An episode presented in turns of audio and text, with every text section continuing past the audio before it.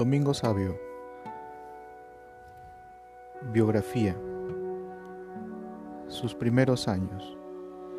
Domingo Sabio, Dominguito para sus padres, nació en San Giovanni de Riva, cerca de Chieri, pero cuando tenía solo unos 20 meses, sus padres, Carlino Sabio y Brígida Gaiato, se trasladaron a Murialdo, donde nacieron sus hermanos. En 1847, su madre lo llevó a la iglesia, siendo párroco Juan Bautista Zuca. Allí aprendió a ayudar en misa como monaguillo. En febrero de 1854, toda la familia se trasladó a Mondonia, actual Mandonio, San Domenico Sabio, localidad perteneciente al municipio de Castelnuovo, Don Bosco. Domingo, con siete años y una preparación y madurez poco común para su edad, recibió el 8 de abril su primera comunión en la parroquia de Castelnuovo, Don Bosco. Arrodillado al pie del altar, con las manos juntas, pronunció los propósitos que venía preparando desde hace tiempo y que quedaron escritos en su devoción. En la vida escrita sobre Domingo Sabio, años más tarde, Juan Bosco afirmó que esos recuerdos fueron como una especie de guía para sus acciones hasta el final de su vida. Don Bosco encontraba en ellos una fórmula sencilla y completa para la vida cristiana de los jóvenes. Puedo decir que en todo este tiempo no tuve en mi escuela un muchacho parecido a Domingo en la amistad con el Señor. Era joven de edad, pero sensato como un adulto. Su dedicación constante al estudio y su cumplida bondad atraían al efecto del Maestro y lo hacían amigos de todo, pronunció Juan Bosco alguna vez. El maestro que Domingo tuvo en 1853, cuando el niño contaba con 11 años de edad, se expresó en estos términos. Encuentro con Don Bosco.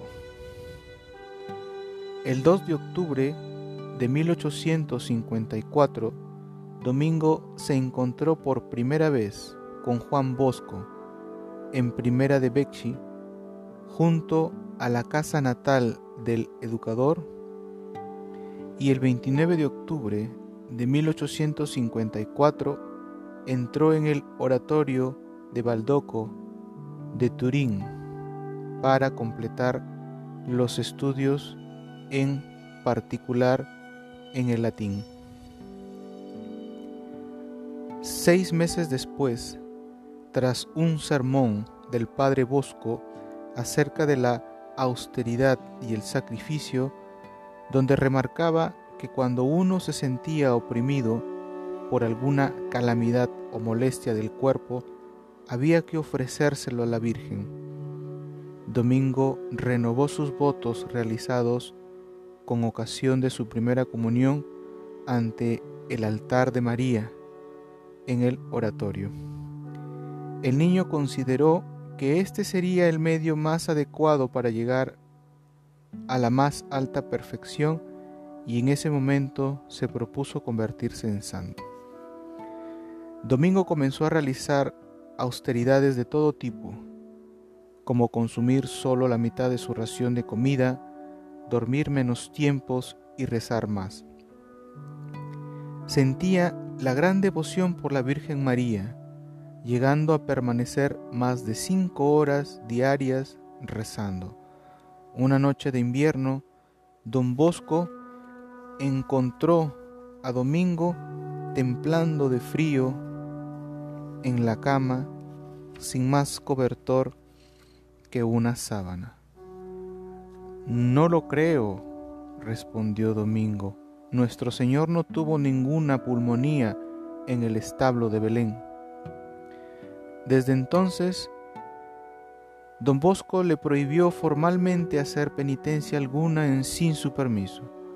Domingo se intrinsecó, pero Juan Bosco insistió en lo que debía jugar alegremente con sus compañeros. Desde aquel momento hasta su muerte, Domingo unió la piedad con la alegría serena que gustaba a don Bosco, dedicándose con mayor celo a los compañeros marginados por otros y aquellos que enfermaban. Fundación de la Compañía de la Inmaculada. El 8 de junio de 1856, Domingo fundó la Compañía de la Inmaculada, cuyo reglamento también escribió el principal objetivo de la compañía era el apostolado entre los propios compañeros. Luego de aumentar el reglamento y de modificarlo ligeramente, don Bosco lo aprobó. Se considera que esa compañía fue la obra maestra de Domingo Sabio, testimonio de su espiritualidad cuando apenas contaba con 14 años. Dos años después, don Bosco eligió entre los socios de la compañía al primer núcleo de sus salesianos. Muerte. Tal como había predicho don Bosco, la salud de Domingo empezó a empeorar.